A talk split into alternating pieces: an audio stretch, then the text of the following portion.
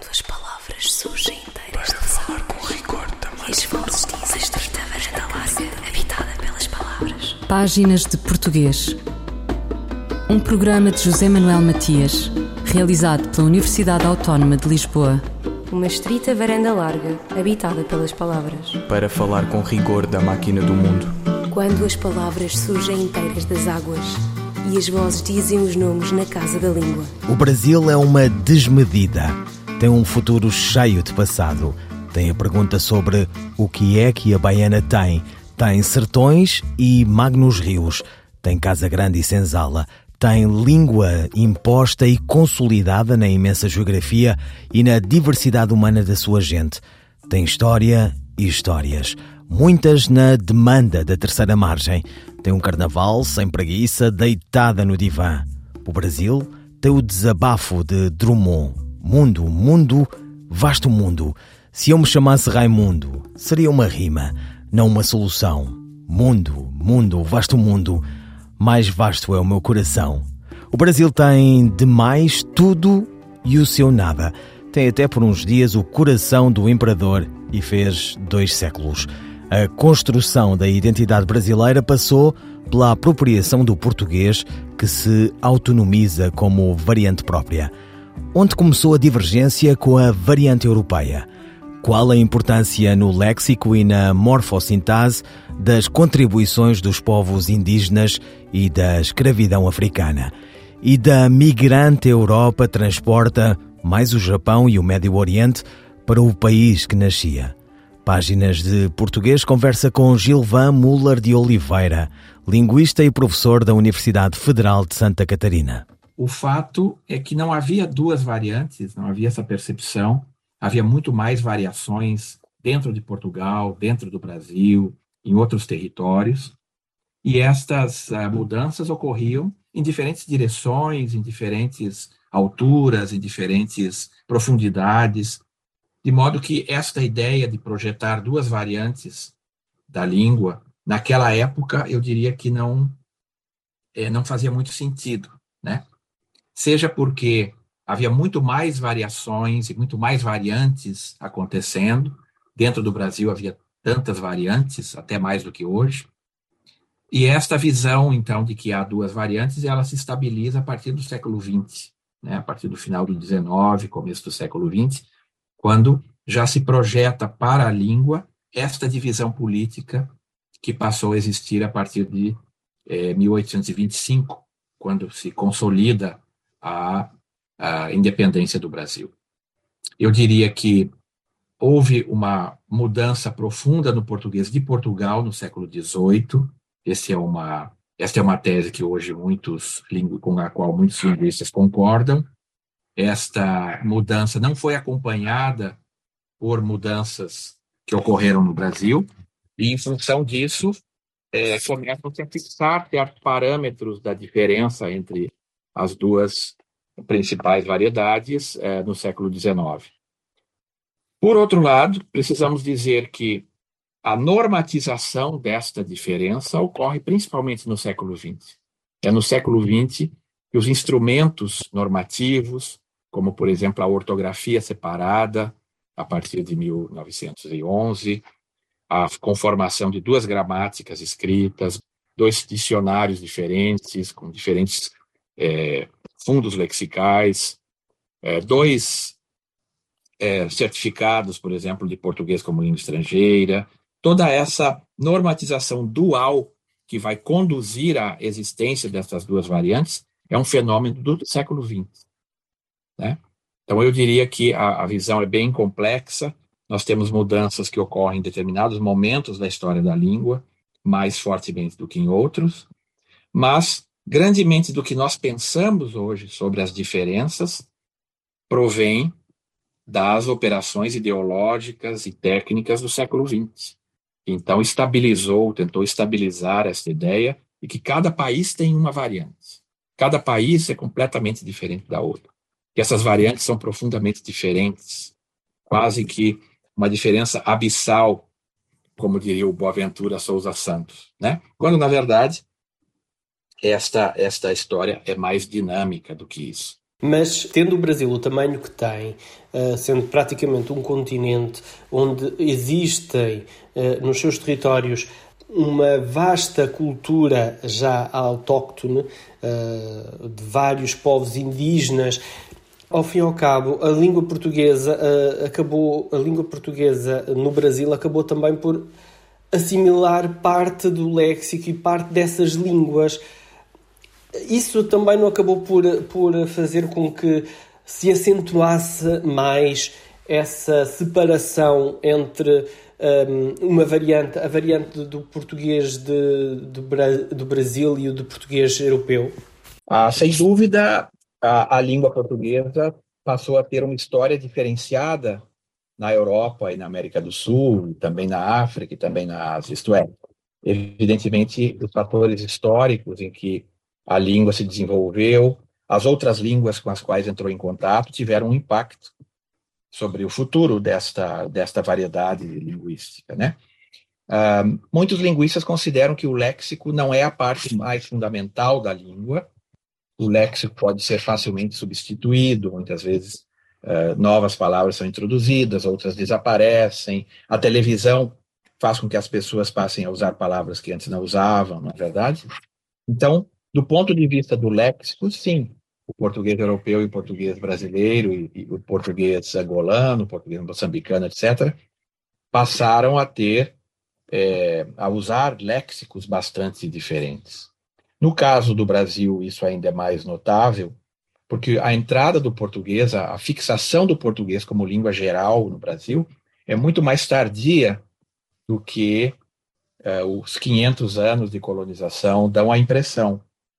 Nos primeiros dois séculos, ou melhor, nos dois, nos primeiros dois e meio séculos da colonização portuguesa no Brasil, o português não foi uma língua generalizada. É, a língua generalizada foi uma grande língua que se encontrava na costa do Maranhão até a altura do sul de São Paulo, que era o tupinambá, que passa a ser a língua de todos, que passa a ser a língua uh, da generalidade, e desta língua é que provém, então, massivamente os nomes da flora, da fauna, da toponímia, que são os, os nomes de lugares. Essa língua tem hoje uma contribuição de mais de 10 mil vocábulos é, para o português do Brasil e é reconhecida como uma língua de fundamental importância na formação do Brasil. Alguns dizem que o Brasil chegou onde os tupis chegaram. Né? Que os limites do Brasil são, de certo modo, os próprios limites da expansão tupi na América do Sul.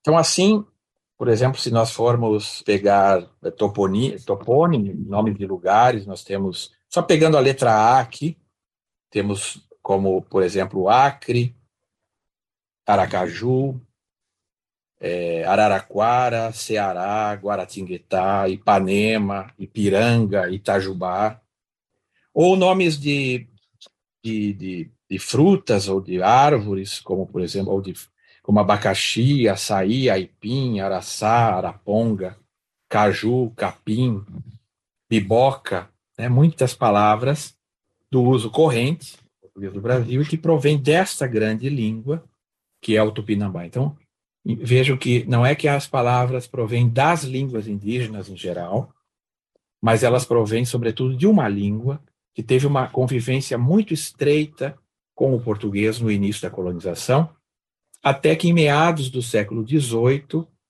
o português começa a se firmar através de várias políticas linguísticas, mas principalmente através da descoberta do ouro das Minas Gerais, para então, para que então trouxe ao Brasil milhares e milhares de portugueses, de reinóis, como se dizia naquela época, o que cria um peso demográfico mínimo para que o português comece a ocupar esse lugar da língua da generalidade. Então, é, apesar do Brasil ter hoje cerca de 180 línguas indígenas e de ter tido mais de mil línguas indígenas quando os portugueses chegaram, porque grande parte desses povos desapareceu através das doenças importadas da Europa, ou das guerras, ou da escravização. Apesar dessas 180 línguas, podemos dizer que a, a maior parte absoluta deste léxico indígena provém de uma única língua, que é o tupinambá e as suas variantes, como, por exemplo, o guarani.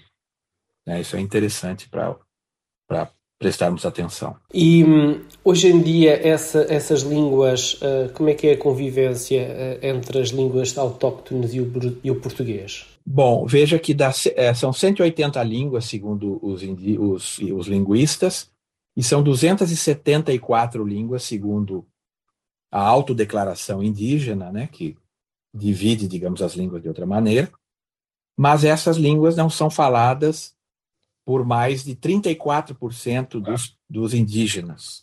Isto é, mais de 70% dos indígenas não fala mais a sua língua original. Então, vamos dizer que 35% dos indígenas falem as línguas indígenas, e os indígenas são um pouco menos de um milhão de brasileiros. Gilvan Muller de Oliveira, linguista e professor da Universidade Federal de Santa Catarina, sobre a língua portuguesa no Brasil. Fulgurações do nosso idioma. Um apontamento da professora brasileira Edleise Mendes. A crónica de Edleise Mendes esta semana sobre professoras e professores de português para o século XXI. No mundo contemporâneo e no espaço de promoção, difusão e projeção da língua portuguesa, cada vez mais se torna imprescindível uma educação linguística de qualidade e a formação de professores que estejam preparados para atuar em realidades complexas e em contextos de ensino diversos, como língua materna ou não materna.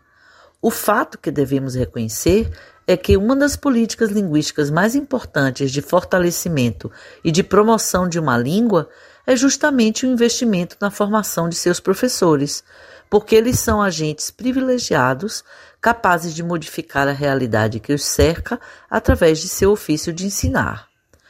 Mas qual é o papel de um professor de português hoje? O que é necessário ensinar e aprender? Como podemos formar professores para lidar com toda a diversidade social, linguística e cultural das sociedades contemporâneas e com suas desigualdades e injustiças? As sociedades mudaram e os espaços educativos tornaram-se mais complexos, exigindo das instituições formadoras uma maior atenção para o que fazemos quando ensinamos e formamos pessoas. Ainda assim, é difícil às vezes mudar velhas práticas, não é mesmo?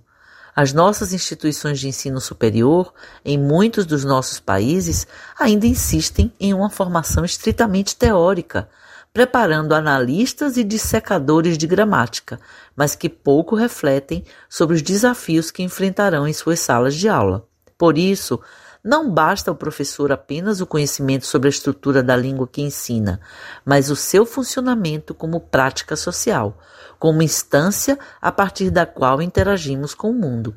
Assim, enxergando as práticas de linguagem de nossos alunos e seus condicionamentos sociais e culturais, seria mais fácil desconstruir as visões elitistas e preconceituosas do português que hierarquizam e discriminam alguns usos em detrimento de outros e que desconhecem as especificidades de cada contexto de ensino em particular. Professores de português para o século XXI também precisam construir uma visão de língua que reflita a grande diversidade que caracteriza a comunidade lusófona, compreendendo o pluricentrismo linguístico não apenas como uma utopia, mas como princípio teórico-metodológico básico. Reconhecer os diferentes modos de existência em português é um meio de enfrentarmos a desigualdade de condições em que a educação em língua portuguesa se desenvolve em nossos diferentes países e além deles.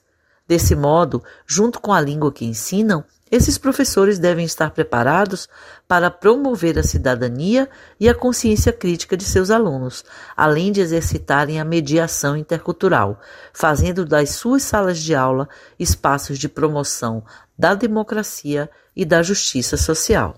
Adelaide Mendes, crónica sobre professoras e professores de português para o século XXI.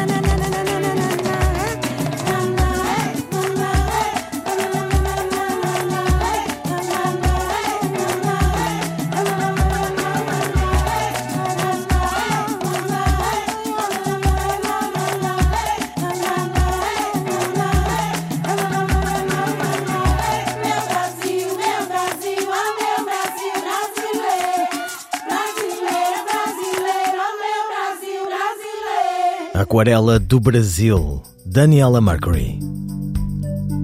O que quer dizer a expressão boca de lobo? Sandra Duarte Tavares. A expressão boca de lobo está registada no vocabulário ortográfico da língua portuguesa, no dicionário Wise da língua portuguesa e também no dicionário Primeirame da língua portuguesa. Este último indica os seguintes significados para boca de lobo: escoadouro nas ruas para as águas, sinónimo de bueiro ou sarjeta, designa a tampa ou grade desse escoadouro e no âmbito da carpintaria designa a peça fêmea de endentação triangular. Escrita com hífen, esta expressão é atualmente um termo botânico sinónimo de boca de leão. Trata-se de uma planta herbácea. É possível que a expressão boca de lobo seja devida a um uso metafórico, O buraco para escoamento de águas é como a boca de um lobo voraz. Finalmente, uma nota ortográfica. Segundo o novo acordo ortográfico, boca de lobo escreve-se sem hífen. Sandra Duarte Tavares, linguista. Quantas palavras?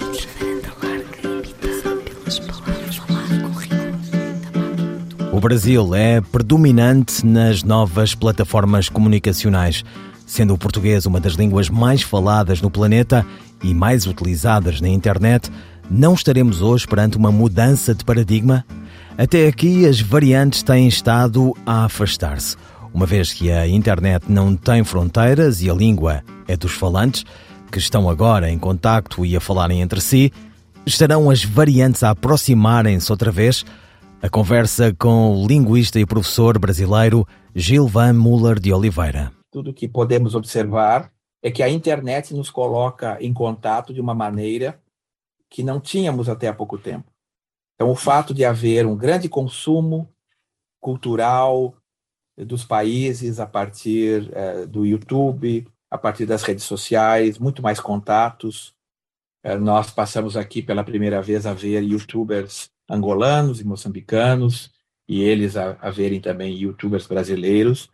Nós podemos formular isso como hipótese, porque justamente este contato eh, torna mais frequente o intercâmbio lexical, passamos a normalizar palavras que antes não, não escutávamos, passamos a normalizar expressões e formas de narrar, e isto tudo aproximando as pessoas, aproxima também, aproxima também as variedades, né? Então eu diria que temos boa chance de, de tirarmos da nossa agenda essa permanente preocupação dual, a variedade daqui, a variedade de lá, a variedade de Portugal, a variedade do Brasil, que tem travado tanto a nossa pedagogia da língua, tem sido tão impeditiva de uma cooperação maior, porque elas são expressão de uma visão nacionalista do século XX, né, em que uma língua correspondia a um Estado, uma língua correspondia a um país, e aquele país poderia sentir que estava perdendo alguma coisa ao falar, ao utilizar outras expressões. Isso é uma típica preocupação do século XX. Mas a nossa fonia, a lusofonia, ficou, de certo modo, presa nessa dicotomia bragantina, eu diria, né? porque eu sempre faço referência ao Tratado de Independência do Brasil, aproveitando que tivemos o bicentenário agora. No artigo 3 do Tratado de Independência, dizia que nenhuma colônia portuguesa poderia se aproximar do Brasil artigo 3 do Tratado de Independência. E que essa mentalidade, então, de uma divisão estrita entre o que é o Brasil e que, o que são os demais países de língua portuguesa, provém daquela divisão bragantina do mundo. Mas isso faz muito tempo.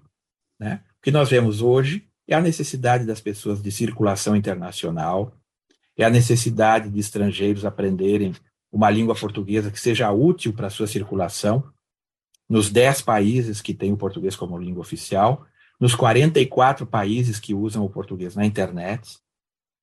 E, portanto, quando falamos de língua internacional, estamos falando em superar essa estrita dicotomia português do Brasil, português de Portugal, como se isso fosse uma ontologia, como se isso fosse uma, um dado pétreo que não pudesse se modificar ou que não estivesse modificando historicamente, mesmo porque nós estamos diante da emergência fortíssima do português angolano e moçambicano, que em pouco tempo terão mais população falante de português do que o próprio Brasil. Né? Isso faz parte da dinâmica da língua, isso faz parte da sua projeção para o futuro. Então, eu diria que esta, esta ideia de que nós temos uma língua portuguesa internacional, que nós temos uma língua portuguesa pluricêntrica, deveria, pouco a pouco, substituir essa dicotomia já, ao meu ver, obsoleta, ao meu ver, vetusta, é, entre português do Brasil e português de Portugal. Gilvan Muller de Oliveira, linguista e professor na Universidade Federal de Santa Catarina, sobre a língua portuguesa e a sua variante brasileira. Eu, El Rei, faço saber aos que este alvará virem que hei por bem me apraz dar licença a Luís de Camões para que possa fazer imprimir nesta cidade de Lisboa uma obra em octava rima chamada Os Lusíadas. Estante Maior, em colaboração com o Plano Nacional de Leitura. Aulas de português de Carlos Drummond de Andrade, extraído da coletânea Poesia Completa, Rio de Janeiro, Nova Aguilar, 2002. A linguagem na ponta da língua. Tão fácil de falar e de entender. A linguagem na superfície estrelada de letras.